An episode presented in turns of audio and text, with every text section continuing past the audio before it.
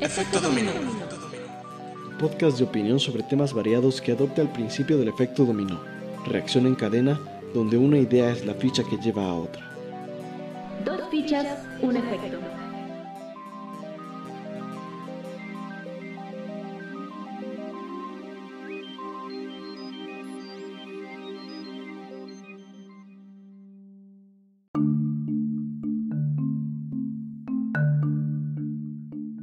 Jesús, amiga mía, bienvenida aquí a Efecto Dominó, nuestro podcast, el podcast de toda la gente.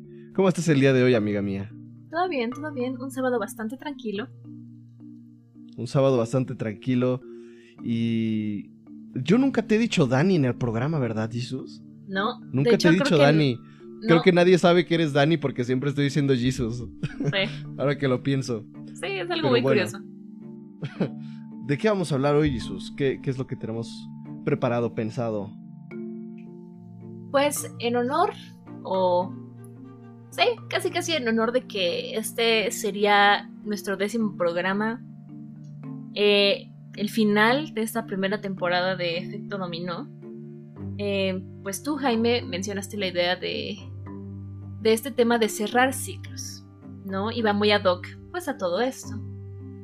Y pues vamos a hablar de, de qué significa cerrar un ciclo y nuestras experiencias un poco con esto de, pues, cerrar ciclos. Sí. ¿Has cerrado algún ciclo últimamente, Jesus? Mm, no estoy segura si, si lo cerré. Eh, digo, no puedo contar esto a todo el mundo porque sería extraño, pero lo que pasó con, con ya sabes quién, Ajá, hace no sí. tanto, que al final no sé si realmente cerré el ciclo porque... Eh, Es que es difícil porque siento que sí, pero al mismo tiempo como que no al 100%. O sea... Porque con él ya no tengo contacto, pero sí con gente que él me presentó, ¿sabes? Entonces es un poco como extraño de pensar. Pero en sí me siento tranquila, entonces se podría decir que sí. O más bien superaste esa etapa. Más que cerrar un ciclo, como superar la etapa, ¿no? Sí, yo en creo este que para contexto. eso.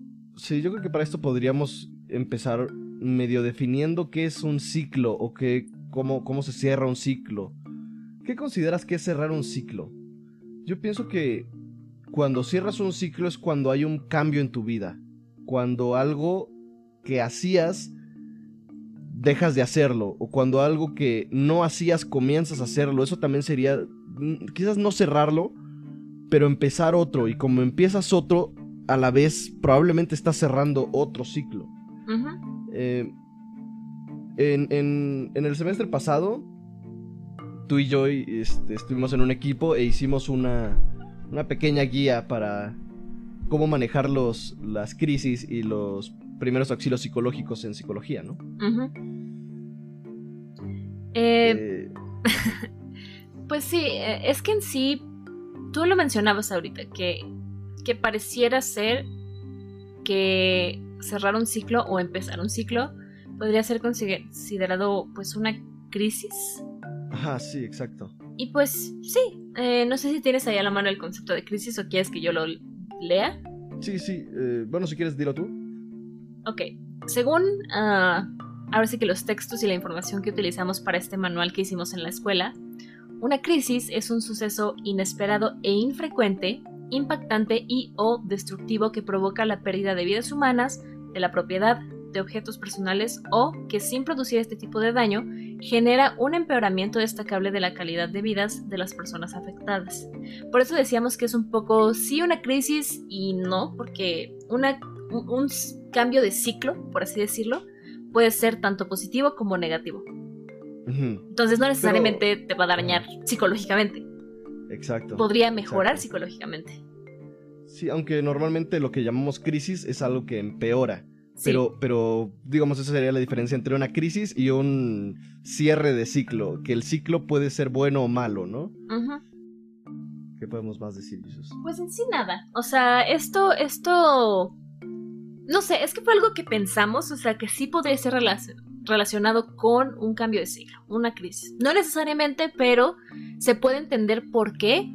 eh, podrían estar relacionados. Eh, bueno, yo creo que también podemos aquí meter lo que es el duelo, la fase del duelo, que muchas veces eh, se toma como a chiste, ¿no? ¿Cuáles son las fases del duelo? Que la ira, la negación, este... Pero creo que vienen muy ad hoc al tema de hoy, a los ciclos, a cerrar un ciclo. Porque cerrar un ciclo normalmente también cuesta trabajo. Como decíamos, puede ser bueno o malo lo que viene después, pero casi siempre trae algo de conflicto. Claro. Casi siempre trae algo de crisis. Y vamos a enfocarnos un poquito más a eso.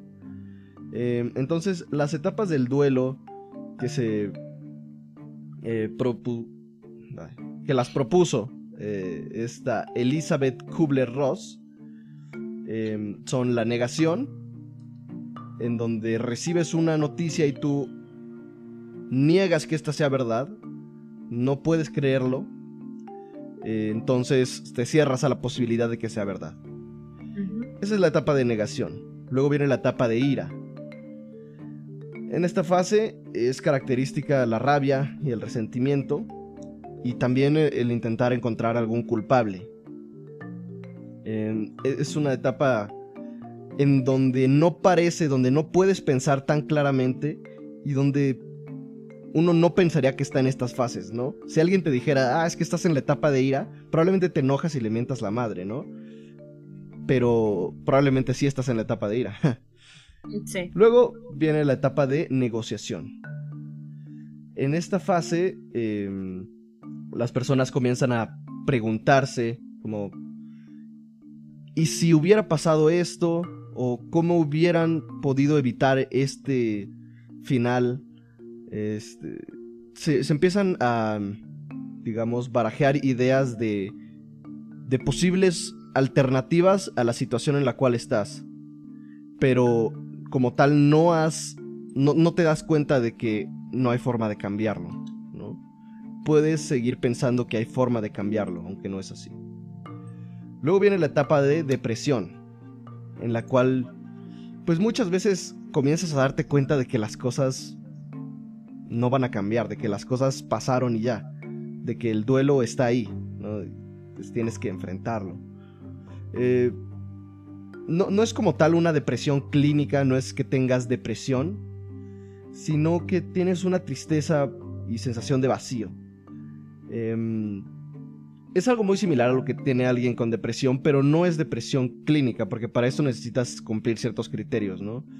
Pero puedes sentir que no tienes incentivos para continuar eh, con tu día a día. Por ejemplo, si perdiste una persona, sientes que te falta esta persona, tienes la necesidad o el deseo de aislarte. Este. Y finalmente está la etapa de la aceptación, en donde se acepta que se ha perdido algo, que ha cambiado algo, y entonces eh, la persona puede no superar el dolor, sino aprender que el dolor es parte de esa experiencia que vivió. Y aunque siga doliendo, em, la persona puede seguir adelante. Es capaz de sentir alegría y placer, puede hablar del tema, este, aunque le duela. Entonces, pues esas son las fases que, Elizabeth Kubler propone. Eh, ¿Tienes algo que, que comentar, Jesus? Sí, iba justo a, a, mencionar todo esto de que esto es un proceso. O sea, el duelo tiene etapas, por lo que es un duelo. Empiezas aquí y terminas aquí. Es muy importante pasar por todas las, etapas de, de, esto que es el duelo. Eh, porque, por ejemplo, el estancarse en alguna de las etapas anteriores, sobre todo las tres primeras, vaya, es muy malo para uno mismo. O sea, el, vivir en la negación, en la ira y sobre todo en la depresión. O sea, quedarse estancado en esa, en esa etapa es peligroso porque sí, quizá el, sentir esta depresión en este proceso es normal. Pero si te quedas estancado aquí, sí podría desembocar en una depresión clínica. Claro, sí. Sí, sí, sí, estoy, totalmente de acuerdo. Eh, Y, esto es lo más importante. Estas, como dijiste ahorita, te puedes quedar en las etapas. No es como que si tienes un duelo va a pasar esto. Eh, por eso también está esta materia que tuvimos, en donde vimos lo que es la crisis, los primeros auxilios psicológicos y, más adelante vimos lo que es la intervención en crisis, ¿no? Em, que los primeros auxilios psicológicos, eh, si, si después de cierto tiempo tú no empiezas a sentirte mejor, es necesario que, bueno, no necesario, porque no puedo decir que algo sea 100% necesario, pero por lo menos es muy recomendable que busques una asistencia psicológica. Porque, porque sí, hay ciertos tiempos para superar ciertas cosas, ah, ciertas vivencias. Em, y hay vivencias que a lo mejor puedes, puedes em, vivir con ellas, pero que van a seguir generándote cierta ansiedad. Y, esa ansiedad, digamos, puede, puede, llegar a ser algo clínico. a, veces, a veces creemos que hemos superado algunos duelos, algunas eh, experiencias y no es así, seguimos cargándolas hasta hoy en día, ¿no? Y, esto no es lo mismo que aceptarlas. ahí no llegaste en realidad a la etapa de la aceptación. Ah, tengo algo que agregar también porque esto también, esto último que mencionas, ah, la, definición de crisis que dimos al principio tiene dos partes. O sea, ¿qué es una crisis en sí? Y la otra mitad, eh, la voy a leer tal cual porque tiene mucho que ver con lo que dijo Jaime. Dice, aunque todo el mundo resulta afectado de una manera u otra en estas circunstancias, hay una amplia gama de reacciones y sentimientos que cada persona puede tener. Mucha gente puede sentirse abrumada, confundida o muy insegura acerca de lo que está sucediendo. Puede tener mucho miedo o encontrarse muy ansiosa o insensible e indiferente. Algunas personas experimentan reacciones, leves, mientras que otras pueden reaccionar de forma más grave. Esto eh, no sé, siento que también va relacionado con que... Siento que hay gente que tiene miedo a experimentar crisis. O, o, claro, ¿no? A todos nos da miedo perder un ser amado, o sea, cosas de este tipo. O perder, no sé, nuestra casa, nuestras pertenencias, etc. Y, y sí, es normal. Pero no quiere decir que, que si te pasa algo, no sé, grave, por así decirlo, no puedas salir de esa situación o, que no te vaya a importar esa situación, no por el lado contrario. Eh, todo el mundo va a reaccionar diferente y, no y no estás exento de, de, experimentar una crisis. O sea, por mucho que tú seas muy fuerte, que seas muy esto o aquello, no estás exento de experimentar una crisis, pero pues no significa que no puedas superar una crisis. Claro. Y, y esto creo que tienes mucha razón. Todos podemos, digamos, creer que cierta cosa no nos va a afectar o que cierta cosa sí nos va a afectar y, no sabemos realmente. Podemos tener una idea de qué cosa nos puede afectar, pero no tenemos la certeza. Entonces podemos tener alguna persona que tras un asalto tiene un, una ruptura, digamos, en su... No en su yo, pero una ruptura psicológica, una fisura quizás, más que ruptura, eh, momentánea. Podemos tener a alguien que, tras un asalto se sienta muy mal, que pierda la compostura, que se sienta... Sí, o sea, que, tenga todas las, las características de alguien que entra en crisis.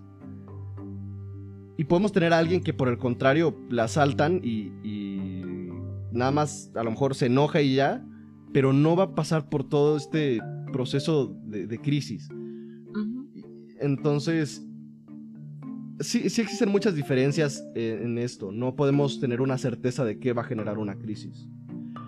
Em, y creo que esto nos lleva al tema como central de lo que son los ciclos. ¿Tú recuerdas así eh, la vez en la cual haya cerrado un ciclo con, con, todas las letras? Un ejemplo muy claro donde podemos ver un cierre de ciclo. Ah, sí, justo estaba pensando. Así que yo tenga muy, muy claro ah, el cambiar tal cual.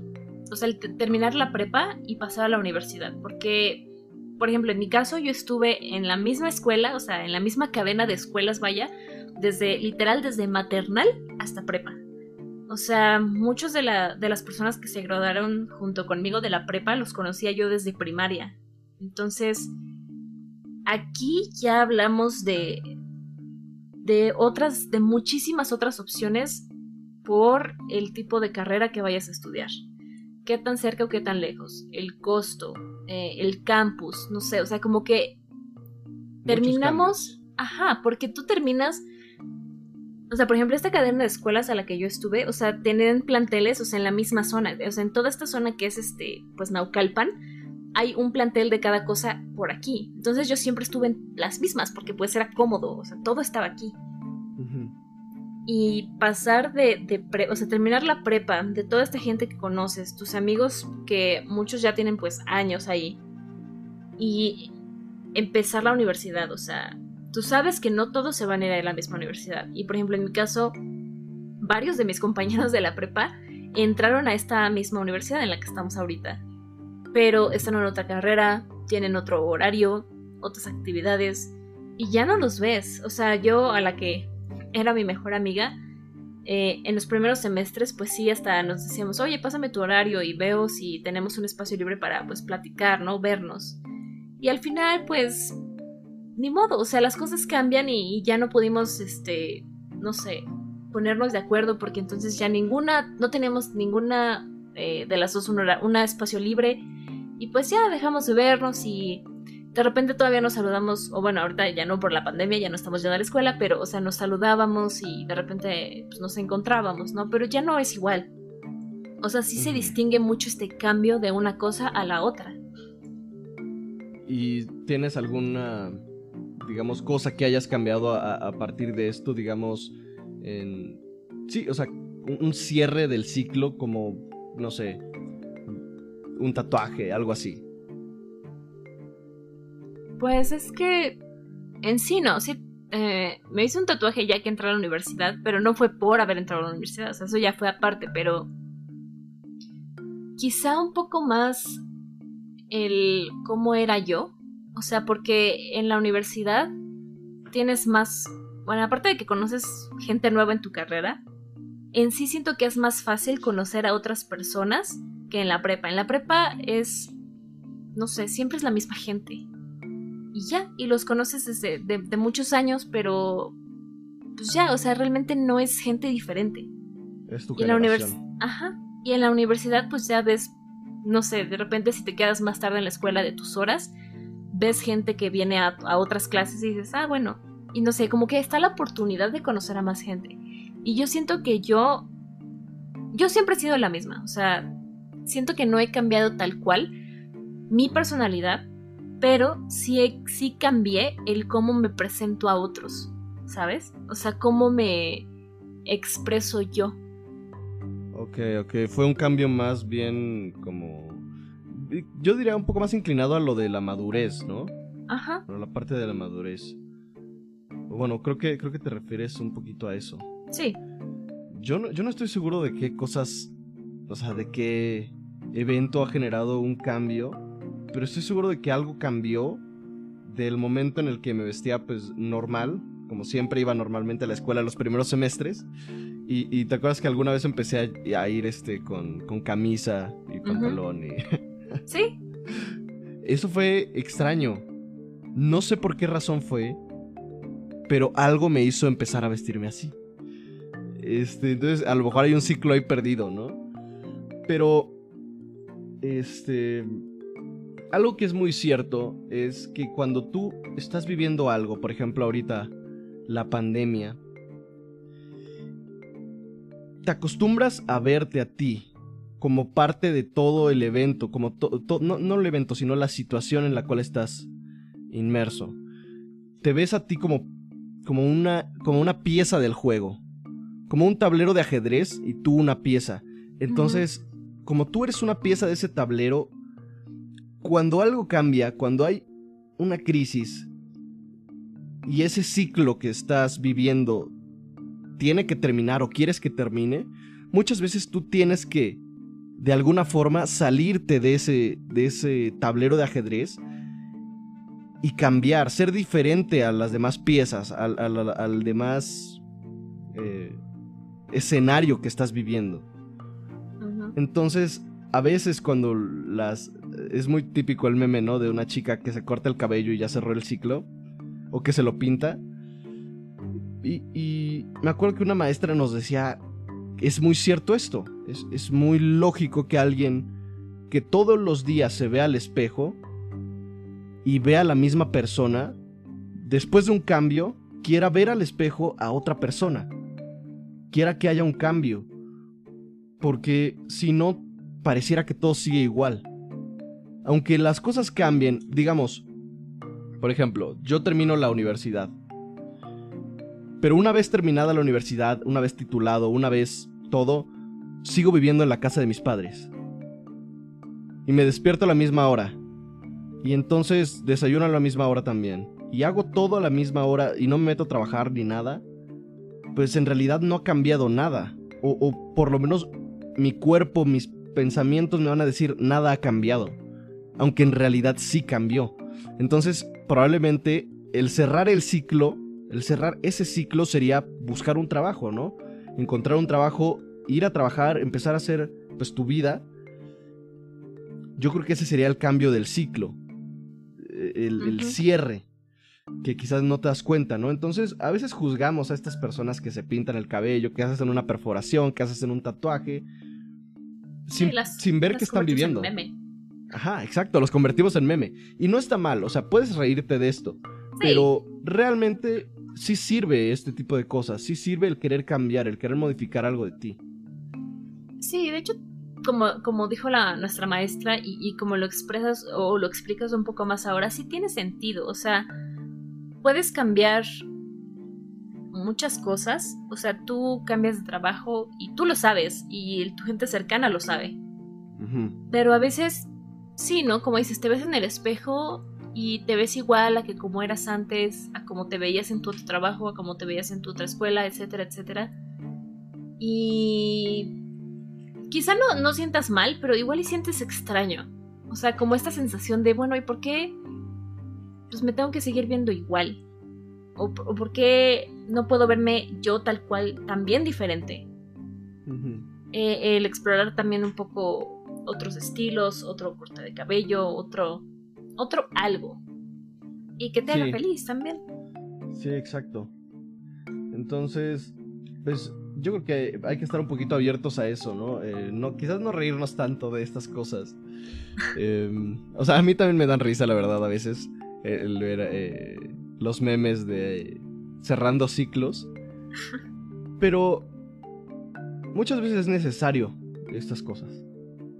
Y, bueno, para, para, eso también me gustaría añadir eh, la otra teoría, la otra hipótesis que hablamos hace rato de las fases del duelo, las, las etapas del duelo, existe algo llamado las tareas del duelo. ¿Te acuerdas de eso, Jesús?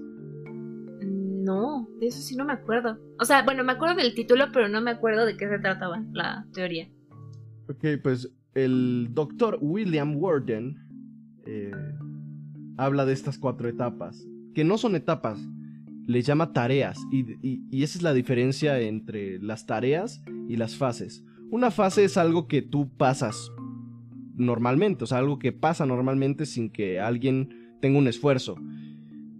Pero este sujeto le pone un poquito más atención a la lingüística y dice que son tareas, porque es algo que la persona que está sufriendo tiene que hacer. Nadie lo va a hacer por la persona. Él tiene que hacerlo.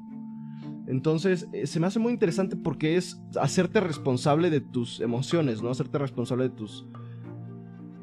de, lo que mm. estás sintiendo en el momento. Ya entendí. sí, sí, sí. Entonces, bueno, las tareas que él dice son, uno, aceptar la realidad de la pérdida. Em, una de las primeras reacciones de quien ha perdido a un ser querido es el shock y la negación. Entonces, una parte muy importante es hacer que el duelo exista, que el duelo sea algo que tengas que pasar, no cerrarte, no cerrarte la realidad. O sea, como dicen esta frase de vive tu duelo, o sea, literalmente vívelo, o sea, experimentalo. Sí, y, realmente la segunda tarea que él dice es esto, elaborar el duelo. La primera es aceptar la realidad. Ok, sabes que perdiste algo. La segunda tarea es elaborar el duelo. Ahora sí, pasar conscientemente por las etapas del duelo. Ser consciente de las etapas. Y, esto me, me parece interesante porque entonces te das cuenta de que no está dejando de lado la otra teoría de, las etapas del duelo, sino que lo añade. Dice, elabora el duelo, vive el duelo. Eh, luego llega la, tarea 3, que es adaptarse a un nuevo mundo sin el ser querido. Y realmente es algo que, que, muchas veces haces inconscientemente, pero que haces y que creo que es importante hacer. Por ejemplo, me acuerdo de cuando mi abuelo falleció eh, me acuerdo muy bien que yo con mi psicóloga le dije, sabes Mariana, yo me acuerdo de que mi abuelo siempre fue el fuerte de la familia. Siempre era esa persona que que cargaba de cierta forma con las emociones de los demás, como en quien te podías recargar para digamos dejar tus emociones, ¿no? Para para sentir y, esa persona que en las cenas navideñas, en... Sí, en este tipo de eventos, tomaba la palabra y decía cosas. Y decía mensajes muy hermosos. Y yo me acuerdo que me pregunté, cuando fui con ella, ¿ahora quién va a hacer eso? Y me sentí como muy responsable de yo llevar esa, esa, esa tarea ser el, nuevo fuerte de la familia, ser ahora yo. Ok. Entonces, creo que, creo que está bastante relacionado. ¿no? Te, das cuenta de que algo cambia a partir de la pérdida de una persona y tienes que encontrar tu nuevo rol. Por ejemplo, hay gente que pierde a sus padres, ¿no? Eh, y cuando, cuando es joven. Estas personas, yo creo que tienen que madurar mucho más rápido que otras personas. Sí. Adquieren otro rol y se adaptan a ello.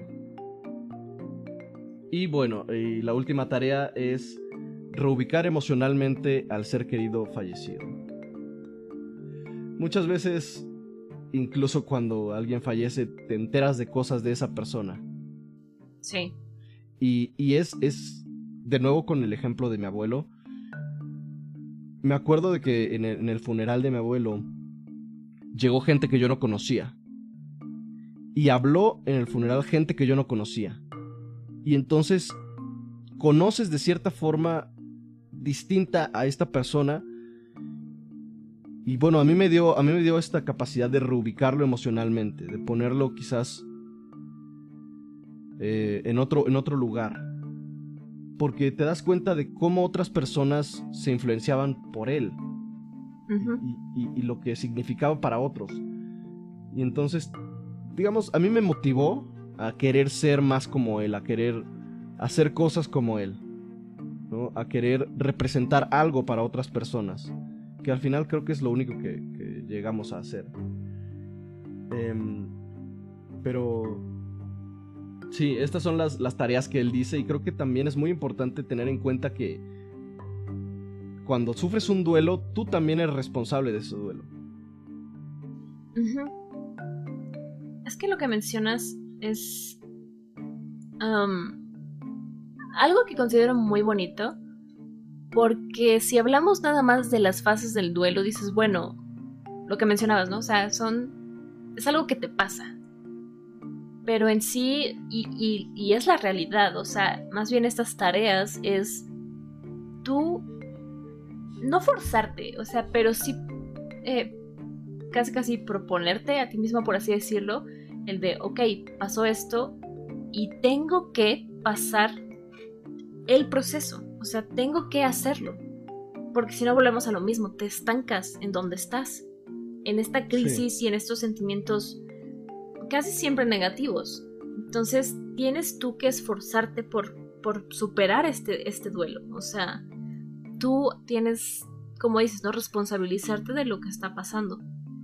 Y veía el otro día en Facebook, no sé, yo estoy en muchos grupos y alguien comentaba de que ah, había una persona que estaba como ah, publicó soy una mala persona porque hice esto o porque pasó esto y era algo de que creo que tuvo un problema no sé como de salud mental y se aprovechó de otra persona eh, en algún sentido no sé.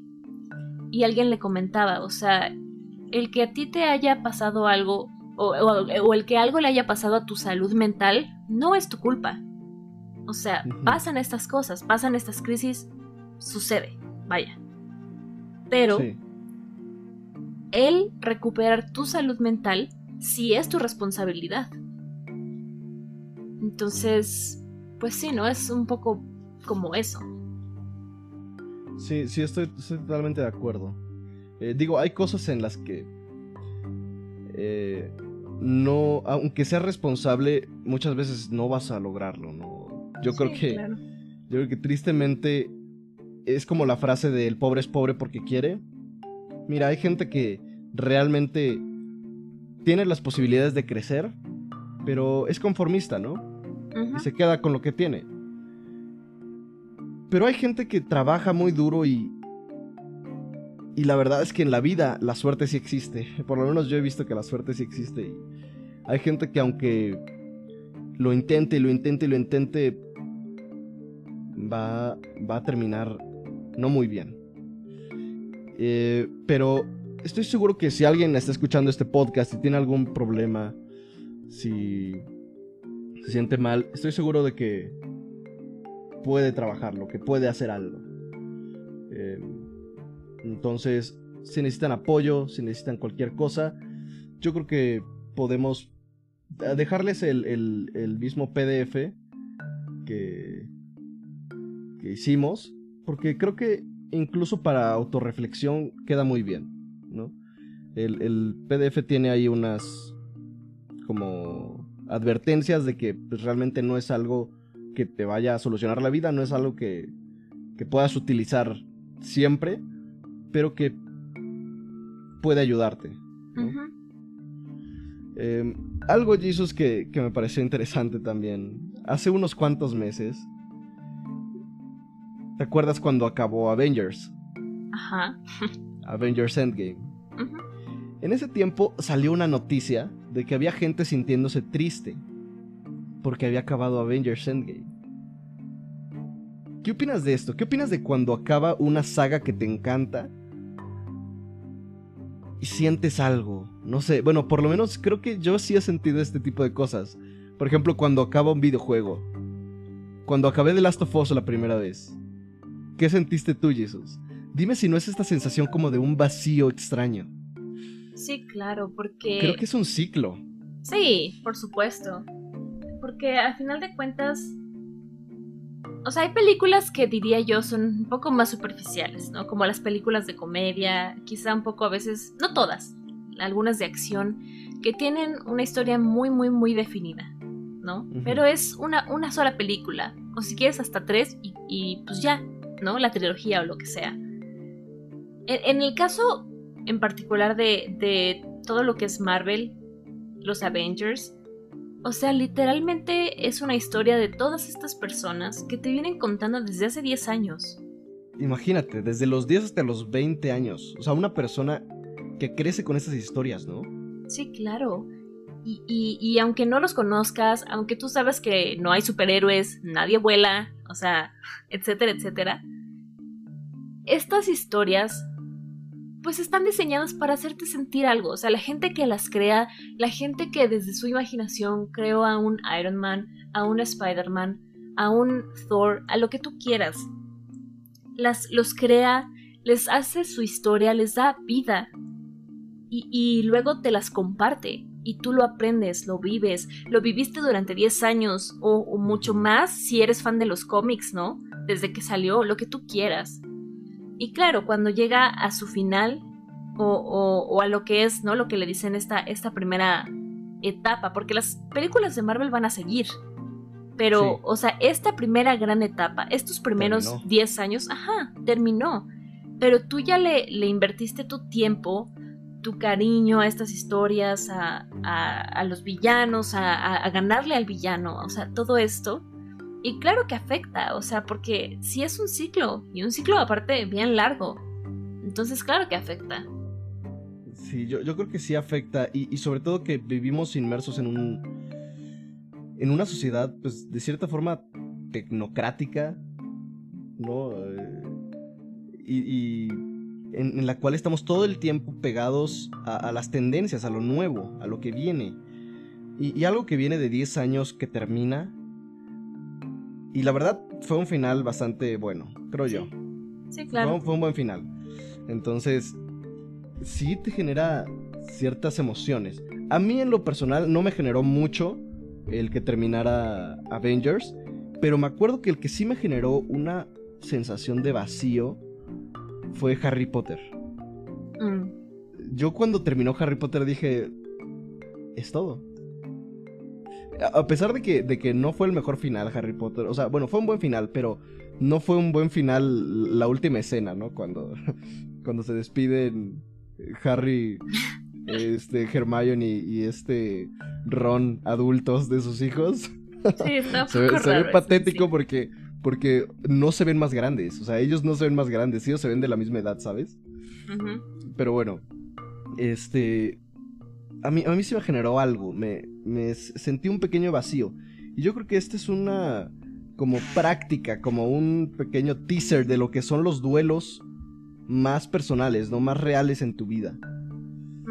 Yo creo que yo creo que para esto sirven, ¿no? Entonces, pues sí, sufran, sufran, vivan estas cosas, pero recuerden, recuerden que, que nada de esto va a durar para siempre. Ningún duelo debería durar toda la vida.